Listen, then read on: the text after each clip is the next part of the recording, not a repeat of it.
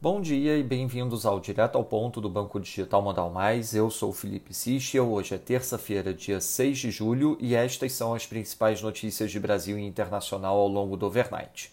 Começando pelo Brasil, em relação à reforma tributária, o relator do projeto de reforma, deputado Celso Sabino, do PSDB, afirmou ontem que está avaliando promover um corte de 10 pontos percentuais no tributo de empresas.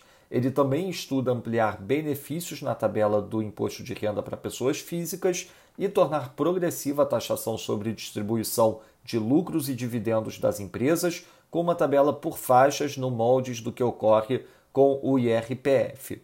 Segundo relatos dos principais jornais, cresceu de forma significativa a pressão em torno do presidente Jair Bolsonaro e do presidente da Câmara Arthur Lira por mudanças na proposta de reforma. Em relação ao refis, segundo o valor, a pedidos do governo, a tendência é que o projeto do novo refis, que está sendo discutido no âmbito do Senado, traga mudanças nas regras da transação tributária.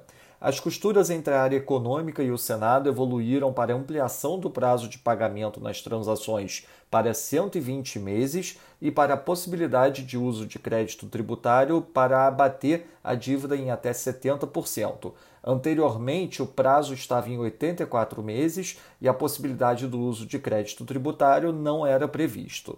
Sobre o auxílio emergencial, o governo confirmou ontem a extensão do auxílio por mais três meses. A presidência divulgou a medida por meio de uma nota, sem informar a quantia. Porém, segundo o próprio governo, o auxílio terá o mesmo valor pago atualmente. Sobre a privatização dos Correios, segundo o Globo, o governo pretende se desfazer de 100% do capital dos Correios no processo. O presidente da Câmara, Arthur Lira, marcou a votação do projeto para a próxima semana, antes do início do recesso parlamentar.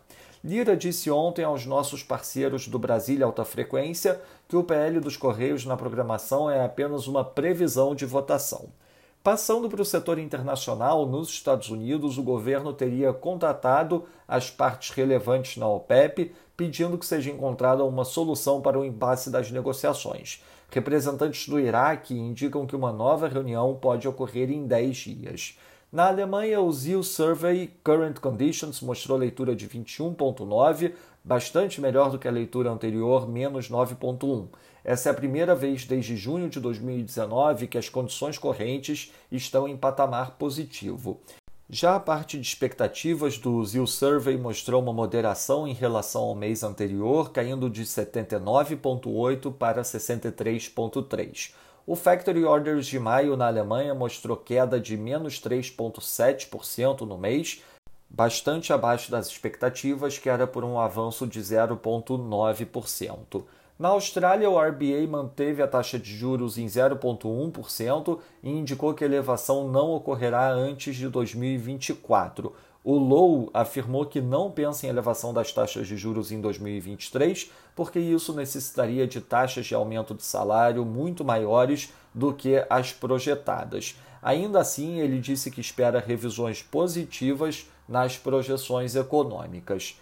Na China, o PIBOC alertou instituições financeiras sobre os riscos inerentes de operação com criptomoedas. Na agenda do dia, destaque hoje para a divulgação do ISM Services às 11 da manhã. Nos mercados, o dólar index avançando 0,19% no momento, destaque para o dólar australiano que avança 0,64% e para o dólar neozelandês que valoriza 0,77% por conta do aumento das expectativas de uma elevação da taxa de juros local. Nas moedas de países emergentes, o peso mexicano avança 0,09%, enquanto o rand sul-africano avança 0,03%.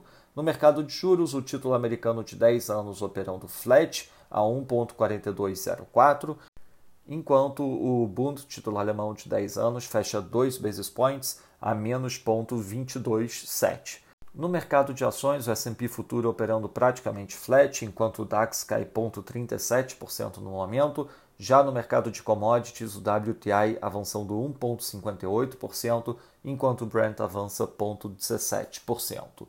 Essas foram as principais notícias do overnight. Um bom dia a todos. Até o nosso próximo podcast direto ao ponto do Banco Digital Modal Mais amanhã.